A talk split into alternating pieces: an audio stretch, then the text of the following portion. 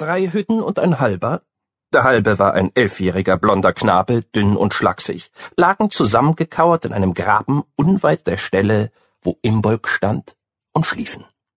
Einer von ihnen war Briff, der Meisterschreiber von Brum und der bedeutendste Archivar seiner Zeit. Er war mit seinen guten 90 Zentimetern Körperlänge groß für einen Hütten und zum Schutz gegen die Kälte in einen dicken, schmutzigen, roten Mantel mit der schwarzen Wollkapuze eines Gelehrten eingemummt. Neben ihm lag die gedrungene, kräftige Gestalt Mr. Pikes, der mit seinen dreißig Jahren beträchtlich jünger war als Briff.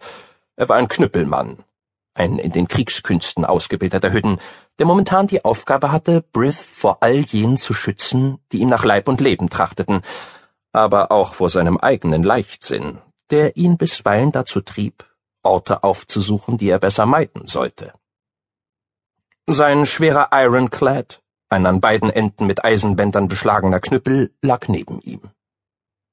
Der dritte, der mit ihm das schlammige Lager teilte, war Barclays, einer der angesehensten Forstmeister der Stadt, dessen traditionelle Aufgabe darin bestand, in Brum und Umgebung umherzureisen, Streitigkeiten zu schlichten, Wogen zu glätten und die bisweilen erhitzten Gemüter in verschiedenen Hüttengemeinden zu beschwichtigen.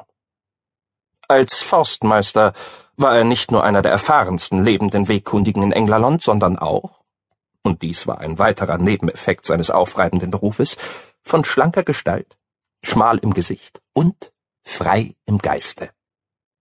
Alle trugen Hosen und Jacken, dazu selbst gefertigte Schuhe, deren Oberteil aus Leder bestand und die mit dem besten Material besohlt waren, über das sie verfügten. Laufflächengummi von ausrangierten Autoreifen der Menschen. Keiner der drei hatte eine angetraute Wiff oder sonstige Angehörige, und so hatten sie sich zusammengetan und waren am Abend zuvor aus der Stadt marschiert, um die Ankunft des Frühlings zu begrüßen, mit Geschichten und Geplauder, Scherzen über sich und die Welt und ein paar einfachen Ritualen, die tief in ihrem Glauben an Mutter Erde wurzelten. Noch tiefer freilich verehrten sie den Spiegel aller Dinge, in dem, wie sie glaubten, Wirklichkeit und Dasein aller Sterblichen, Hütten wie Menschen abgebildet waren. Hütten wie sie feiern den Frühlingsbeginn an einem ganz anderen Tag, als es die Menschen gewöhnlich tun. Menschen leben nämlich vorwiegend in Städten und Häusern, die sie von den Elementen trennen. Und dass der Frühling in der Luft liegt, merken sie daher erst, wenn er eigentlich längst begonnen hat. Hütten sind der Erde näher und wissen, dass die schönste aller Jahreszeiten nicht erst im März oder April anbricht, sondern viel früher. Sie beginnt mit den ersten Regungen im kalten Boden, wenn es in tiefen Höhlen gähnt und scharrt, wenn da und dort ein milderes Licht durch die noch trüben, winterkalten Wolken flimmert, und mit dem Gurgeln der Bäche, das mit der Schmelze des Winterschnees und dem Regen im späten Januar anhebt, mit dem Erwachen neuen Lebens und wiedergefundener Freude.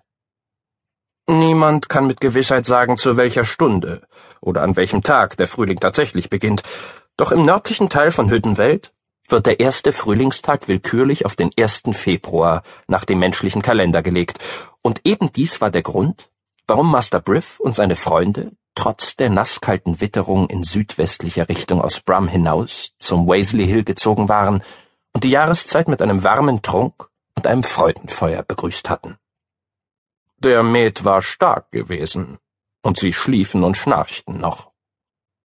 Der vierte unter ihnen, der Halbe, wie er, ob schon groß für sein Alter bisweilen von Briff genannt wurde, hieß Bedwin Stort und war Briffs Gehilfe. Er lag abseits von den anderen und war fest in einen alten schwarzen Müllsack aus Plastik gewickelt, ein ausgefallener, aber durchaus wirksamer Schutz gegen die Feuchtigkeit. Er trank nie einen Tropfen und war, wie es schien, ein unruhiger Schläfer. Ein unbeschuhter Fuß hatte sich auf der einen Seite einen Weg aus dem Sack in die Freiheit erzwungen, während der andere verdreht in einer Ecke feststeckte.